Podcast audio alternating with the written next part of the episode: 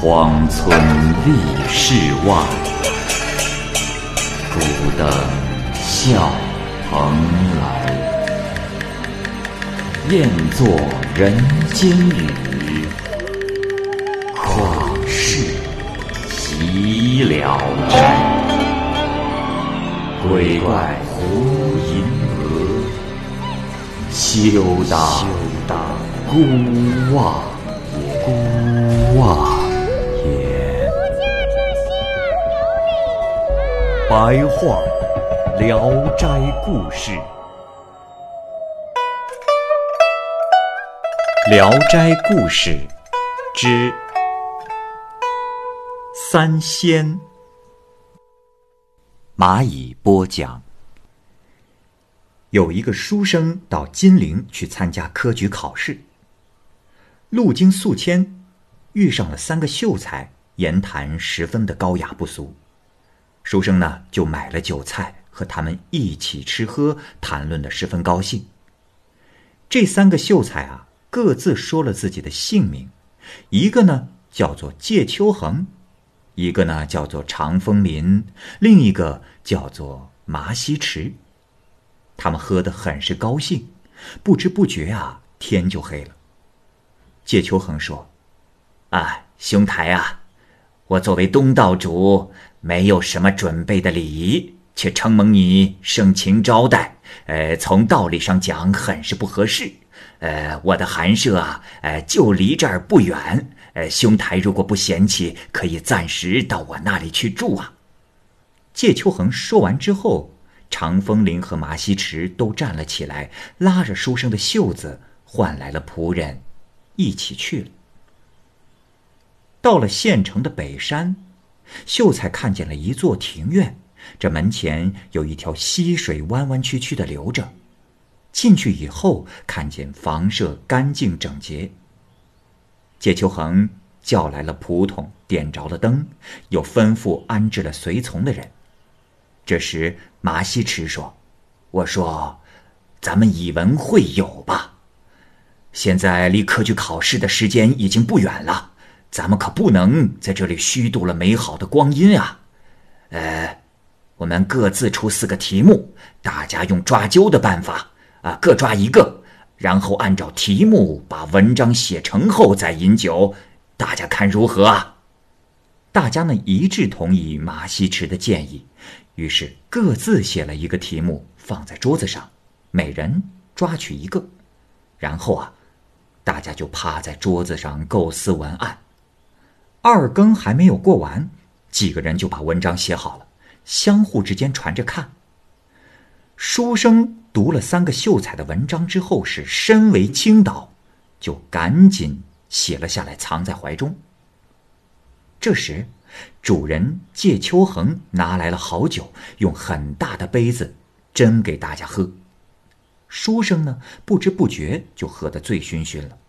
主人于是引着他到另一个院子里去休息，因为他已经醉了，连鞋子都没有脱，就合衣而卧。第二天，书生醒来的时候啊，已经是红日高照。再往四周一看，并没有什么院子和房屋，他和仆人都睡在山谷里，觉得十分惊骇。他看见旁边有一个洞，有细水慢慢的从洞中流出来，自己也不知道是怎么回事于是手摸怀中，诶，三个秀才写的文章还都在。下山去后，他问当地的人，这时才知道这个洞叫做三仙洞，洞中有蟹、蛇、蛤蟆三仙，十分的灵验，经常出游，有人常常看见。书生去参加科举考试，出的三个题目啊，正好是三仙所写的文章的题目，所以就考中了。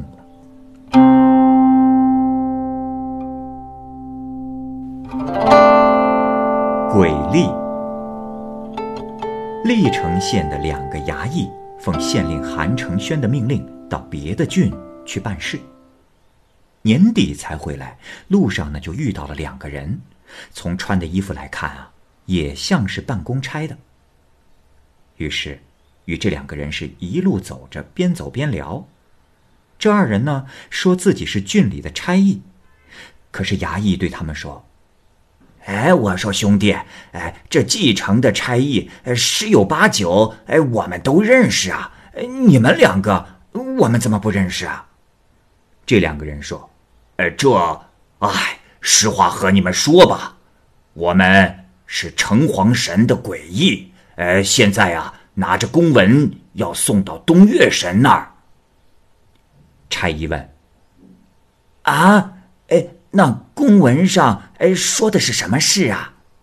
两个诡异回答说：“哎，济南郡城要遭到大灾难了，公文里所报的是被杀的人的数字啊。”两个差役惊讶的问：“是多少人？”诡异说：“呃，具体的数字我们也不太清楚，呃，大约。”近百万呐！差役就问时间，回答说是阴历正月初一。两个差役惊骇的看了看，算了一下，他们到济南郡城的时间正好是岁末，就害怕他们自己也碰上这场灾难被杀掉。可是又转念一想，若是晚回去，又害怕被上司责备。这时，两个诡异却说：“哎。”这个账还不好算吗？如果你们误了期限，哎，不过是一点小罪；若是按时回去，哎，碰上了这场灾难，那就是大祸呀！我看呐，还是应当躲避一下，哎，暂时不要回去了。两个差役啊，就听从了诡异的劝告。不久。果然，北兵的大批人马到了济南城，大肆的屠杀城内的人，被杀的有一百多万。两个差役因为躲了起来，所以免除了这场灾祸。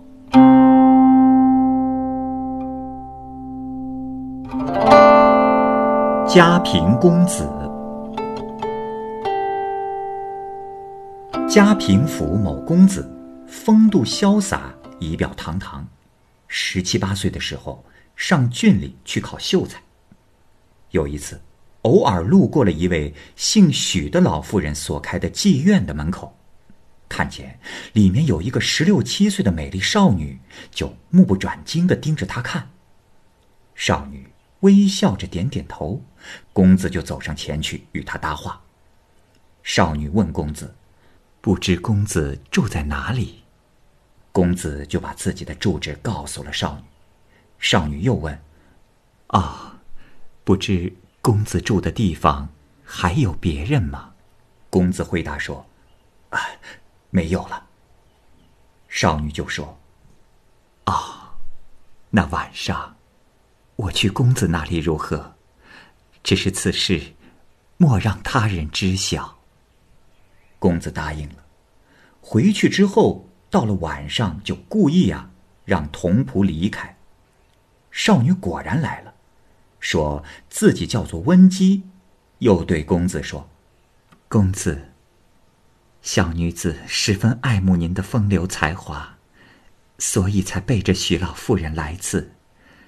这，是我的一点心意，妾身愿意终身侍奉公子。”公子听了之后很是高兴，从此温姬每隔两三天晚上就来一次。一天晚上，他冒着大雨来了，进门后脱下身上的湿衣服，然后把它挂在了衣架上，又脱下脚上的小靴子，让公子带他把靴子上沾的泥去掉，然后啊就上床用被子把自己盖住。公子看温姬的靴子。是五彩锦缎的新靴子，整个靴子上都沾满了泥浆，觉得很是可惜。这时，温姬又说：“公子不必可惜，我的本意也并不是要让你给我去掉靴子上的泥浆，只是想让公子知道，妾身的感情是多深。”这时，听到窗外的雨声不断，温姬呢？又吟了一首诗，说：“凄风冷雨满江城。”吟完了这一句之后，就请公子接着吟。可是啊，公子说自己不懂得诗，也不会吟诗。文姬就说：“这像公子这样有风度的人，怎么能不懂吟诗作对呢？真是让人扫兴啊！”因此呢，就劝公子多学习。公子也答应了。公子和温姬两个人来往很是频繁，他的那些仆人就都知道了。公子呢，有一个姐夫宋某，也是个大家子弟，听说了这件事情后，就私下对公子说，想一睹温姬的风采。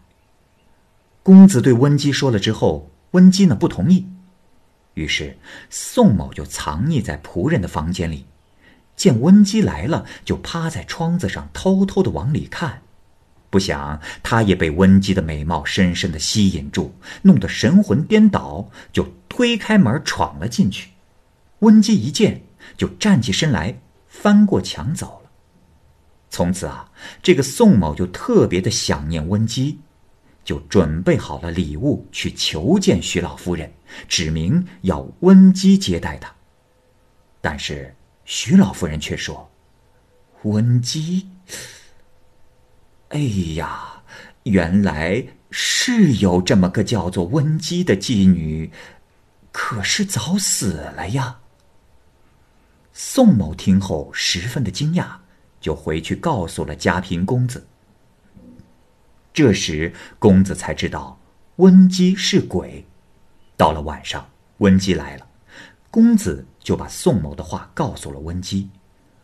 温姬说：“公子，我确实是鬼。但是，你十分想得到一个美人，而我，也想要一个潇洒的男子。我们的愿望都满足了，是人或鬼，又有什么关系呢？”公子也认为温姬说的有道理。考完了秀才，这公子该回家了。温姬呢，也跟着他回去。其他的人啊，都看不见温姬，只有公子能够看得到他。到了家里，他们就住在书房里。公子一个人待在书房里不出来，他的父母就起了疑心。有一次，温姬回了娘家，公子才偷偷的把这件事情。告诉了他的母亲。他的母亲听后十分的震惊，就告诫公子不要与温姬来往。公子不听，他的父母是十分的担忧，用了各种的法术，都不能把温姬赶走。有一天，公子写了一个预告仆人的帖子，放在桌子上，而这帖子中的文字错字特别多，把“椒”字写成了“书”字。椒是辣椒的椒，木字旁加一个叔叔的叔，而书字呢是草字头加一个叔叔的叔。把江字错写成江字，第一个江呢是生姜的姜，第二个江呢是江河的江。把可恨二字错写成可浪。温姬看后，就在帖子的后面续写了四句话，说：“何事可浪？”应该是何事可恨？花书生姜，应该是花椒生姜，在这儿他是故意写错，以此来揶揄家贫公子的。有序如此，不如为昌。然后对公子说：“我原来认为你出身书香门第，有学问，所以不顾少女的羞涩。”自我推荐与你结交，没想到你只是表面上的风度翩翩，实际上却不学无术。我这样以貌取人，天下人真要笑话死我了。温姬说完以后就不见。公子虽然悔恨交加，但还是不明白温姬写的四句话是什么意思，就把帖子折起来拿给仆人看。听说这件事的人都把它作为了笑柄。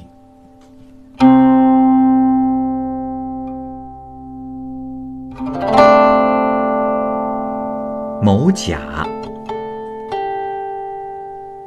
有一个人，就把他叫做某甲吧。他与仆人的妻子私通，后来呢，他把仆人杀了，娶了仆人的妻子，并生了两个儿子和一个女儿。十九年以后，有一伙盗寇攻破城池，把城中的东西都抢劫一空。有一个少年盗贼拿着刀到了某甲的家里，某甲一看这个少年贼的模样，很像那个死去的仆人，就绝望地说：“ 嘿，如今我也只有死路一条了。”他赶忙把家里的钱都拿了出来，给这个盗贼，要求留下一条命。这个少年盗贼呢？根本不看这些钱，也不说一句话，只是见人就杀，把搜寻到的人都杀了，一共是杀了二十七口人，然后才走了。但是，某甲的头还没有掉下来，那个少年贼走了以后，某甲又苏醒了，而且还能说话，是三天之后才死的。呼呼。恶有恶报，善有善报，果然不假。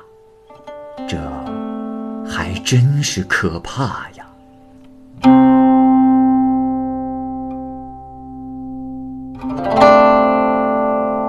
大歇。明朝的将军彭洪被派到蜀地去征伐匪寇。有一次，他来到了一个大山里，看见了一座大寺院。有人说。这座寺院一百多年来就没有一个和尚。询问了当地人之后，才知道这座寺院里啊，据说有妖怪，进去的人都活不了。彭洪怕寺院里有埋伏的匪寇，就带领着士兵砍掉了茅草进去了。进去以后啊，就看见前面的佛殿中有一只黑雕从门口飞了出来。中间的佛殿也没有什么异常的事，就又往里头走，于是就进入了佛阁。这周围啊也没有什么东西，但是进入了佛阁中的人就头疼的无法忍受。彭洪也亲自进去，也是头疼。不一会儿啊，就看见一只像琵琶那么大的大蝎子从板子上慢慢的爬下来。进来的士兵都吓得跑了出去，于是彭洪就命令手下把寺庙给烧了。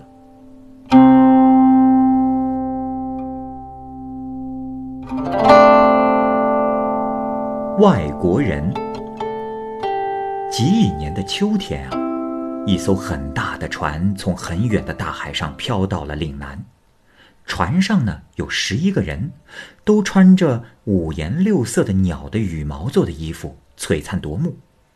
他们自己说啊，他们呢是吕宋国人，在海上遇到了大风，船被风暴打翻，死了几十个人，只剩下了他们十一个，趴在大木头上才幸免于难，飘到了一个大岛上。在那个岛上啊，他们一直生活了五年。白天抓鸟和小虫子吃，晚上就住在石洞里。他们呢，还把鸟的羽毛织成了船帆。忽然有一天，一艘船飘到了岛上，只是啊，这船的船帆和船橹都没有了，大概也是在海上遭到了暴风雨的袭击。于是呢，这十一个人就乘上了这艘船，准备回吕宋国。可是天有不测风云。他们在回吕宋国的途中，又被大风吹到了澳门。于是，巡抚就给皇帝写了奏书，然后呢，把这些人送回了他们的国家。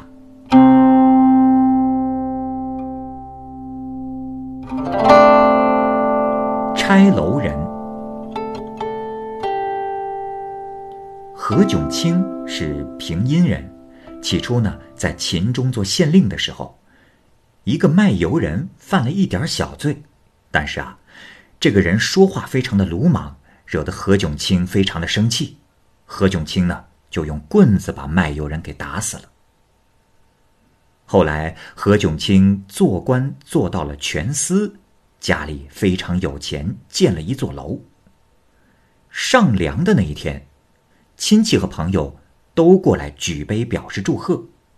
这时，何炅清忽然看见了那个被他打死的卖油人进来了，心里是又惊又怕。正在这个时候啊，有人告诉他说，他的小老婆生了一个儿子。何炅清听了之后，非常的不高兴，说：“哎，楼还没有盖成，这拆楼的人就已经来了呀。”别人听了这话，都以为他是在开玩笑，并不知道何炅清确实想得远。这个儿子长大后是十分的愚蠢无知，时间不长就把全部的家当给败光了。没办法，就只好给别人干活挣钱，挣来的几文钱呢，都会拿去买香油吃。